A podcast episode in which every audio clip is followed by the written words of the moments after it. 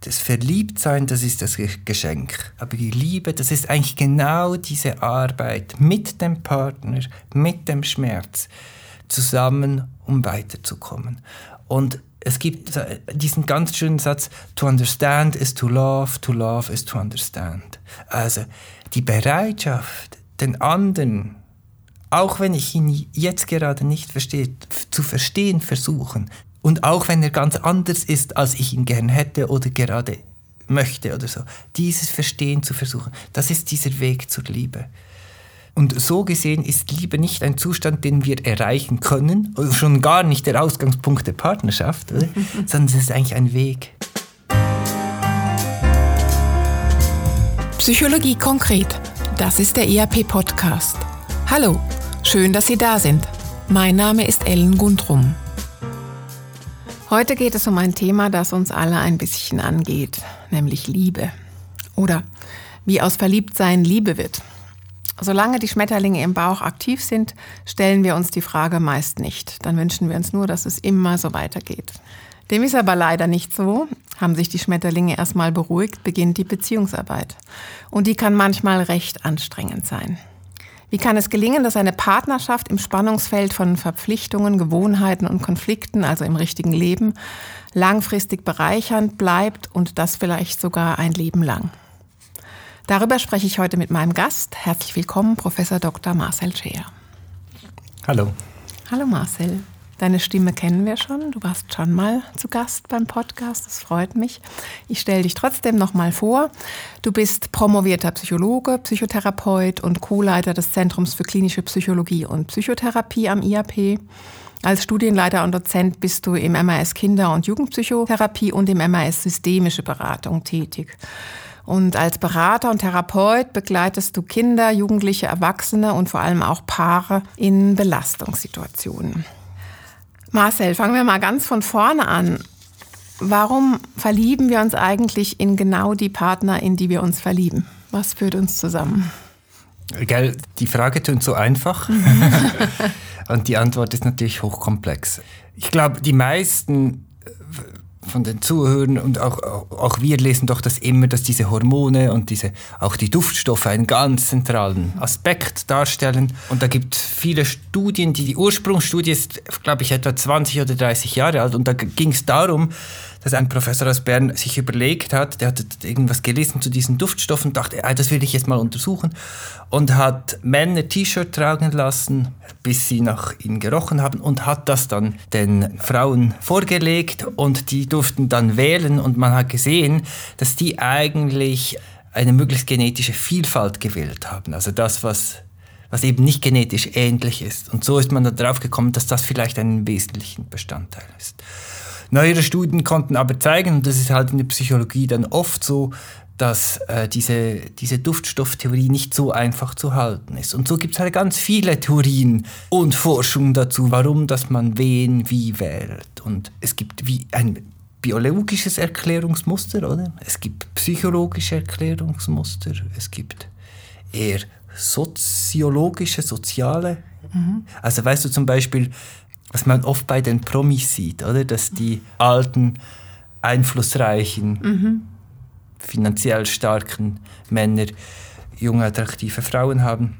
Da gab es aber auch wieder Studien, und das war noch spannend, also das ist besonders dort stark ausgeprägt, wo diese Gleichstellung noch nicht so, so weit fortgeschritten ist. Also in den Ländern oder ja, in den genau. Bereichen, wo Männer und Frauen noch nicht gleichberechtigt sind, kommt das häufiger vor. Ja, genau. Und dann, dann gleicht sich langsam an. Also das wäre zum Beispiel ein soziologisches soziale Erklärungsmuster. Und ich bin halt Psychologe und mich interessieren halt die psychologischen am meisten. Und dort gibt es so eine, eine spannende Erklärung, die ist eigentlich schon ganz lang in dieser Welt. Und da, darf ich dir eine kurze Geschichte darüber ja, erzählen? Es gibt aus der griechischen Mythologie, von, von Platon wird das so erzählt, gibt es eine Geschichte über die Kugelmenschen. Weil diese Frage, warum treffen sich Menschen, die ist ja schon ganz, ganz lang. Und dort wird sie so erzählt, eben, dass früher hätten die Menschen ganz anders ausgesehen. Wir hätten vier Arme, vier Beine, zwei Köpfe gehabt. Und du kannst dir vorstellen, oder so da bist du recht mächtig, oder? Mit vier Armen, vier Beinen, zwei Köpfen. Die sind dann so übermütig geworden, dass sie wie die Götter angegriffen haben. Oder die Götter stützen wollten. Die Götter sind aber mächtiger und haben als Strafe diese, diese Kugelmenschen in der Mitte gespalten. Mhm. Und seitdem würde jeweils der eine Teil den anderen Teil suchen. Okay. Und jetzt ist die Frage, das ist eine, einfach eine Geschichte, oder? Was mhm. ist die tiefere Bedeutung oder was wollte die Geschichte eigentlich aussagen? Und in dieser Aussage steckt etwas, was mir immer noch wichtig scheint. Aber die Idee ist ja, dass wir irgendwo zusammen ein Ganzes sind. Und durch diese Trennung, durch die Götter, suchen wir eigentlich immer noch unsere andere Hälfte, die uns eigentlich ganz macht. Und darin steckt die Idee, dass wir als Menschen nicht ganz geboren werden, sondern unser Ziel der Entwicklung ist ganz zu werden. Mhm. Und die Partnerschaft bietet da eigentlich der ideale Raum, ein Gegenüber zu haben und zu wachsen. Mhm. Und jetzt hast du eigentlich die Ursprungsfrage gestellt, ja, wie, wie suchen wir die Partner? Genau den. genau. genau die. Und die Idee ist, dass wir durch die Welt gehen, nicht bewusst, aber wie in diesem eher implizit, durch die Welt gehen und suchen, was ist eigentlich die andere Hälfte, die mich komplettiert. Diese Idee, die wurde schon von Jürg Wille aufgegriffen, im Sinn von, ich suche jemanden, der ähnliche Probleme hat wie ich ähnliche Herausforderungen, aber die ganz anders löst. Das heißt, wenn ich durch die Welt gehe und in meinem Selbstwert ein bisschen verunsichert bin, gibt es immer zwei Möglichkeiten. Ich fühle mich klein und gebe dem Raum oder ich versuche das zu überkompensieren oder ich mache mich größer, als ich in der Wahrheit bin. Und so wäre eine Theorie, dass wir eigentlich durch die Welt gehen und schauen, wer hat ein ähnliches Problem wie ich, aber löst es auf auf eine entgegengesetzte Art und Weise. Mhm. Und das würde eigentlich eine Anziehung bedeuten. Und von dem her ist die spannende Frage, wenn ich auf meinen Partner schaue, was kann der besonders gut und was hat das mit mir zu tun? So.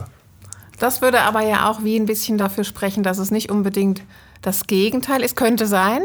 Also dass es nicht das Gleiche ist, aber auch nicht das Gegenteil ist, sondern es ist etwas, was irgendwie matcht, aber doch mehr einbringt für mich. Ja, genau. Und ich finde das so schön, wie du das jetzt zusammenfasst, weil das ist das, was sich auch in der Paarforschung gezeigt hat. Es gibt doch diesen Spruch, gleich und gleich gesellt sich gern mhm. oder Unterschiede ziehen sich an. Und dieses Erklärungsmuster, das kombiniert beides.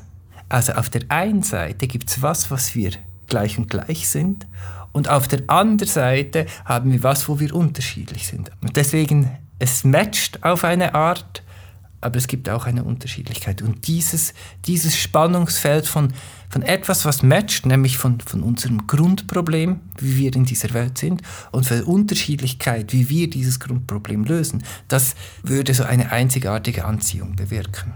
Mhm. Und jetzt ist es aber ja so, dass wir am Anfang vielleicht auch nicht so ganz echt da reingehen, ne? sondern am Anfang sind wir ja häufig behutsamer, wir sind vielleicht auch ein bisschen toleranter, auch aufmerksamer oder auch empfänglicher für Signale von dem anderen. Und das lässt ja dann irgendwann nach. Ist es nicht auch so, dass ich am Anfang in eine Person vielleicht irgendetwas projiziere, was vielleicht meine Probleme löst, in Anführungszeichen, und dann bewahrheitet sich das nicht? Oder vielleicht doch. Oder ich muss mich ändern, wie auch immer. Wie geht's weiter? Also wie schaffen wir das von dieser anfänglichen Verliebtheit, wo wir äh, ja, ist auch ein Stück weit von unseren Emotionen übermannt werden, hin zu dieser tieferen Beziehung, also zu Liebe irgendwann. Wenn wir jemanden finden, dann ist oft die Hoffnung da, wow, wenn ich jetzt mit dem zusammen bin, dann wird irgendwas von meinem Problem gelöst. Und das mhm. stimmt ja auch, oder? Dieses Alleinsein ist schwierig. Und das ist das, was diese, diese Hormone, diese, diese erste Verliebtheit so, so wahnsinnig schön machen. Wir fühlen uns nicht mehr allein. Mhm. Wir fühlen uns verbunden. Wir fühlen uns viel reicher als vorher. Und das ist das, was du sagst, oder? Am Anfang wirkt das alles extrem harmonisch, alles ist rund. Und plötzlich merken wir im Verlauf der Zeit, das kann früher oder später sein, dass das irgendwo auch eine Illusion ist. Oder? Wir sind dann zusammen, aber irgendwo auch allein. Mhm. Und die ganz große Frage ist, wie, wie, wie lerne ich damit umgehen? Mhm. Eine der größten Gefahren ist, dass ich genau das auf meinen Partner pro projiziere, dass ich eigentlich von ihm hoffe, dieses Gefühl vom Alleinsein nicht, nicht halten zu müssen und dass ich eigentlich von dem ewig befreit bin. Mhm. So. Ich möchte nochmal auf dieses ja. Thema der Problemlösung in ja, genau. Anführungszeichen genau. kommen. Also was wir im Vorfeld geredet haben und so über verschiedene Motive, warum ich eine Partnerschaft eingehe oder warum Menschen Partnerschaften eingehen gesprochen haben, hast du gesagt, eigentlich kann man die in zwei Gruppen einteilen. Das eine ist Hoffnung auf Entwicklung und das andere ist Hoffnung auf Erlösung. Kannst du das erläutern und was ist irgendwie nachhaltiger?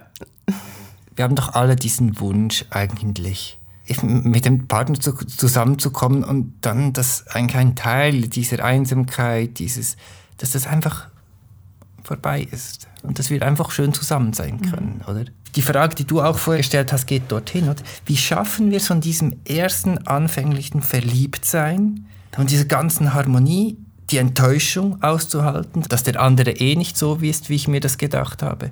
dass ich irgendwo wieder auf mich allein gestellt bin. Und genau dort kommt diese Entwicklung ins Spiel. Weil wer ist mit uns ehrlicher als unser Partner?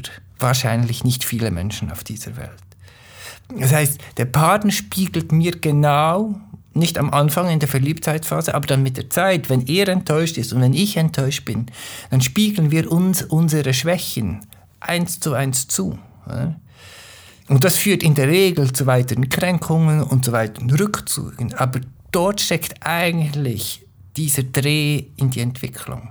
Weil wenn wir das ernst nehmen, was der Partner uns sagt, die Form ist vielleicht nicht ganz passend immer, weil sie vorwurfsvoll ist, weil sie ärgerlich ist, mhm. weil sie ängstlich ist, so, was auch immer. Aber oft ist der Inhalt, was der Partner mir eigentlich sagen möchte, der passt ganz gut zu meinem Entwicklungspotenzial.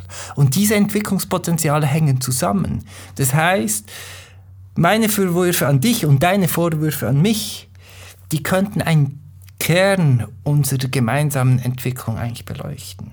Und wenn wir das so ernst nehmen würden, also nicht du musst, sondern zuzuhören, was du mir eigentlich sagen würdest, wo mein Entwicklungspotenzial besteht.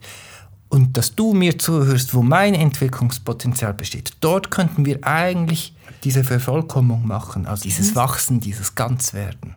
Diese Beziehungsarbeit ist ja schon ab und zu ein bisschen anstrengend. Also häufig fokussieren wir ja dann auch, oder das ist das, was wir mehr wahrnehmen, wenn wir kritisiert werden oder wenn es halt nicht so gut funktioniert.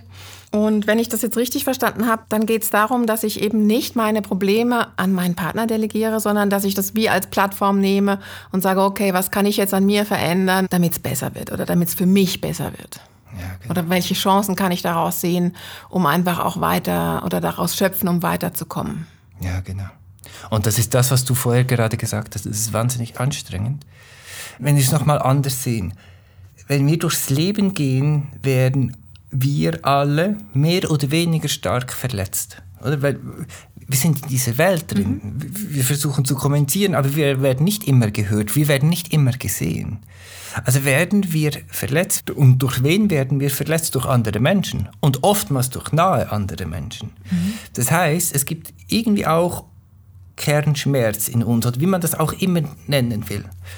Und wenn wir jetzt in eine Beziehung gehen, versuchen wir diesen Kernschmerz irgendwie auch wieder wegzumachen, aber der wird natürlich tangiert durch den Partner, oder? Weil das ist mein, mein Nächster. Mhm.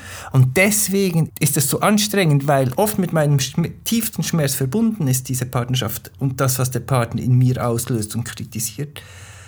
Und genau dort ist auch die große Entwicklung, weil genau an diesem Kernschmerz jetzt könnte ich mit meinem Partner dran arbeiten. Mhm. Also ein Beispiel, ich habe ich hab einen Klienten mal gehabt, der hat mir gesagt, Herr Scher, ich muss nicht mehr zu Ihnen in die Therapie kommen. Ich habe eine Partnerin. Und ich habe ihm gesagt, ja, genau. Wenn das eine gute Partnerin ist, dann kann er mit ihr zusammen, die können zusammen an ihren eigenen Themen eigentlich wachsen. Das ist verdammt anstrengend und das tut weh. Aber das ist eigentlich das unglaubliche Potenzial einer Partnerschaft, dass wir an den Themen arbeiten können, an denen wir sonst fast nicht hinkommen. Es funktioniert, wenn es so ein Give and Take ist. Aber was mache ich, wenn ich dieses Entwicklungspotenzial sehe und an mir arbeite und das anspreche und einbringe und mein Partner reagiert nicht so recht darauf oder meine Partnerin? Das ist ja der Standard. Genau. das ist, genau, genauso fühlt sich das für alle an. Mhm. Also, es fühlt sich ja nicht so an, auch für mich in meiner Partnerschaft fühlt sich ja nicht so an, als würden wir genau an dem arbeiten, sondern ich fühle mich ja immer allein. Mhm. Weißt du? Mhm. Das ist bei allen so. Und deswegen ist, wenn ich dann wieder den Blick auf den anderen richte und sage, hey, du musst, damit ich mich weiterentwickeln kann, das ist ein Teufelskreis, das ist eine Mausefalle, oder? Mhm. Da bin ich gefangen drin. Also deswegen ist es ganz wichtig, den Blick auf mich zu haben. Was ist das, was hier geschieht für mich? Wie komme ich da weiter? Das ist die eine Seite. Und natürlich gibt es dann so in der, Ent oder man trifft sich vielleicht jung, man entwickelt sich so, wie das ganz natürlich ist, vielleicht sogar gemeinsam, auch wenn es sich alleine anfühlt. Oder man entwickelt sich in ganz unterschiedliche Richtungen. Und dann kann es auch irgendeinmal zum Schluss kommen, schau, ich bin da und du bist dort. Und ja, es ist so, wir haben uns nicht mehr so viel zu sagen. Und das ist vielleicht auch ein Grund zur Trennung. Oder? Also ich habe mal gelesen, und das fand ich so schön, sich vom Partner zu trennen ist keine Lösung. Zusammen zu bleiben auch nicht. Mhm. Genau um das geht's. Nicht den Partner dafür verantwortlich zu machen, und wenn ich das mache, dann werde ich vielleicht irgendwann mal zum Schluss kommen, stimmt, wir sind an einem anderen Punkt. Aber dann kann ich die, die Auflösung dieser Partnerschaft auch ganz anders gestalten. Dann muss ich das nicht so vorwurfsvoll gestalten, sondern sagen, ja, du, wir sind an einem anderen Punkt und wie schaffen wir es, diese Partnerschaft auf eine gute Art und Weise aufzulösen. Das wäre der Idealfall. Lass uns mal ein konkreten Beispiel ähm, reden. Es ist ja häufig so, also wir lernen uns in, in jungen Jahren kennen und dann ist das aufregend und dann schaffen wir so diesen Schritt oder diese Entwicklung ähm, in ein gemeinsames Leben und dann baut man sich was auf und man kriegt Kinder und Familie und, und Karriere und das ist alles anstrengend, aber wir ziehen irgendwie alle am, am gleichen Strick und, und so geht es über die Jahre und irgendwann sind dann die Kinder aus dem Haus, oder durch andere Dinge ist wie eine Lehre in, in der Beziehung. Und im Idealfall kommen die Leute dann zu dir in die Paartherapie. Was passiert dann? Ich habe mir gerade über, überlegt, ob das der Idealfall ist. Ich glaube, das ist, das ist durchaus eine Möglichkeit. Ich mhm. glaube, also ich finde, die könnten das auch selber lösen. Manchmal gibt es mhm. Leute, die können ganz viel selber lösen und manchmal steht man an. Aber die Frage ist, was tun wir dann, wenn wir da sind, oder? Genau. Also die Frage ist einerseits, vielleicht können Sie es selber lösen, dann ist es ja super, auch wenn Sie es wieder selber mit Sinn fühlen können und, und mit gemeinsamen Zielen. Aber manchmal gelingt es ja auch nicht. Und dann kann man sagen, okay, man geht auseinander oder man probiert noch mal irgendwas. Ja, genau. Und dann wäre das ja ein Ansatzpunkt. Ja, genau was machst du dann? Also wie, wie kannst du oder wie geht ihr vor, um wie zum Kern vorzudringen und auch ähm, das Paar zu befähigen, selber eine Lösung zu finden? Und das kann ja auch eine Trennung sein. Unbedingt. Muss aber vielleicht nicht. Wenn, wenn das passiert, wenn man sich entfremdet hat gegenseitig, dann geht es nicht einfach so schmerzlos, sondern wenn man sich als Paar entfremdet hat, dann ist auch viel Enttäuschung dem anderen gegenüber da. Mhm. Das heißt, es gibt wie zwei Aspekte. Ich bin nicht ganz bei mir selber, weil ich diese Entfremdung und diesen Schmerz nicht gern habe, also versuche ich den wegzudrücken.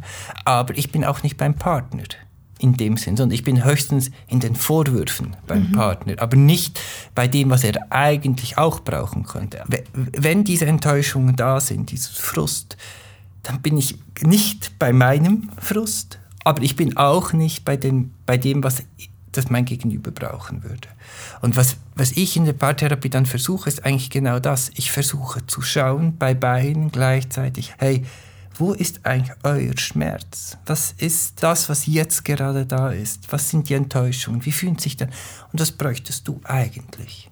Mhm. Von dir und vielleicht auch vom Partner. Und dann, wenn man das gemacht hat, dann immer wieder die Augen zu öffnen. Manchmal im wahrsten Sinn des Wortes, weißt du, hey, guck mal rüber was würde eigentlich dein Partner, deine Partnerin jetzt gerade brauchen?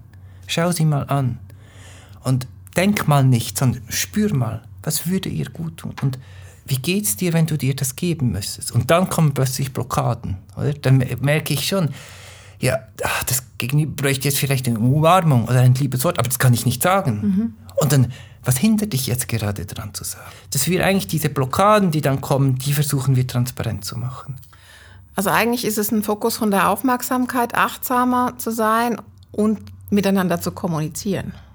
Aber das Kommunizieren halt nicht auf dieser oberflächlichen, mhm. weißt du, Kommunikationsregeln, hast du dich wirklich daran jetzt gehalten, sondern wie die Kommunikation, das tönt ein bisschen ESO-mäßig, aber aus dem Herzen raus. Weißt du, das, was, was ist das, was ich brauche? Was sehe ich, was du eigentlich bräuchtest? Das hindert mich, das im Moment zu geben. Es ist nicht unsere Pflicht, immer alles geben zu können und müssen, sondern ich darf auch diese Blockaden haben. Aber das zu verstehen, was ich eigentlich bräuchte und das sagen zu können und auch zu sehen, was das andere braucht, auch wenn ich es jetzt gerade nicht geben kann. Mhm. Und auf eine Art und Weise zu kommunizieren, das oder zu sagen oder zu verstehen, zu geben, spüren zu lassen, dass ähm, der andere Partner das wie auch annehmen kann. Ja. Was sind denn noch so Hindernisse auf dem Liebesweg sozusagen im Leben? Ein ganz großes Hindernis ist diese Angst. Mhm. Wie entstehen diese Enttäuschungen? Wie entsteht die Entfremdung zwischen Paaren? Durch Verletzung. Also dort wollen wir nicht mehr hin. Also versuche ich mich zu schützen. Und wenn ich mich schütze, dann tue ich zu. Mhm. Also ich bilde eine Mauer. Wenn ich aber eine Mauer bilde, dann fördere ich die Entfremdung zwischen uns beiden. Das heißt, der einzige Weg raus aus diesem Teufelskreis ist, die Schutzmauern abzubrechen. Also ich finde schon, wenn wir es erzählen, spüren wir, wenn wir diese Schutzmauer, dieses, dieses Dings wegnehmen, dann kommt die Angst, wieder verletzt zu werden. Und ich glaube, das ist einer der Hauptmechanismen, die eigentlich hindert, dann wirklich in dieses tiefere Gespräch von Herz zu Herz zu gehen, weil, weil wir dann Angst haben, wenn ich mich öffne und dann schlägt die andere Person wieder ein, ob sie das will oder nicht, oder ob sie es überhaupt tut oder nicht, oder ob ich es nur so empfinde. Aber diese Angst, diesen Schutz, der hindert eigentlich dann wieder in, in die Nähe zu gehen. Also das heißt, jeder Konflikt oder jede Verletzung ist ja eigentlich auch eine Entwicklungschance. Und ich meine, eine, Partnerschaft ohne Verletzung und ohne Konflikt ist ja eine Illusion. Also das heißt, die Zielsetzung müsste ja sein, wie eine Ebene zu finden oder eine Kommunikationsform zu finden, auch einen Vertrauensraum zu finden, wo man halt auch über Verletzungen spricht ja. und das transparent macht und das halt auch regelmäßig macht. Und gell, das sagst du jetzt einfach so leicht. Ja. also es, ich finde, das ist wunderbar gesagt. Es ist genau das. In eine Partnerschaft kommen wir ohne Verletzung nicht durch. Mhm. Aber weißt du, wenn man das sich zu Gemüte führt, also weißt wirklich, nicht nur als ähm, netter Spruch auf einem, auf einem Zuckerpäckchen, sondern wirklich, das bedeutet, in eine Partnerschaft gehört der Schmerz dazu. Mhm. Ich komme nicht drum herum. Das ist die ganz große Herausforderung, dass wir, und da zähle ich mich mit, oft denken, wie komme ich schmerzlos durch dieses Leben durch? Das ist das, was du jetzt gerade gesagt hast. Ohne Verletzung geht es nicht. Das heißt, ohne Schmerz geht es nicht. Das heißt, ich muss mit dem Schmerz in die Beziehung gehen. Und das ist das, was, was, so, was so anspruchsvoll ist. Aber ich glaube tief daran, dass dann was Neues entstehen kann es ist wie eine beidseitige Sache. Also das heißt, wenn ich das annehme und versuche, das zu tun, heißt es ja noch lange nicht, dass mein Partner gewillt ist, das zu tun. Jetzt kann ich sagen, okay, dann passt es nicht. Aber wie bringe ich ihn oder wie bringe ich sie dazu, sich mit auf diese Reise zu begeben? Man könnte es auch umgekehrt sagen. Wenn ich nicht bereit bin, an mir zu arbeiten. In Vorleistung zu gehen. genau. Wie soll es der andere tun? Mhm. Das heißt, die Idee, wie bringe ich meinen Partner dazu, mm, mit dem habe ich mich schon in die Mäusefalle gegeben. Das heißt, das Erste, was ich tun muss, es selber zu tun, selber an mir zu arbeiten. Und es ist so, wenn ich an mir arbeite, wird sich irgendwas verändern.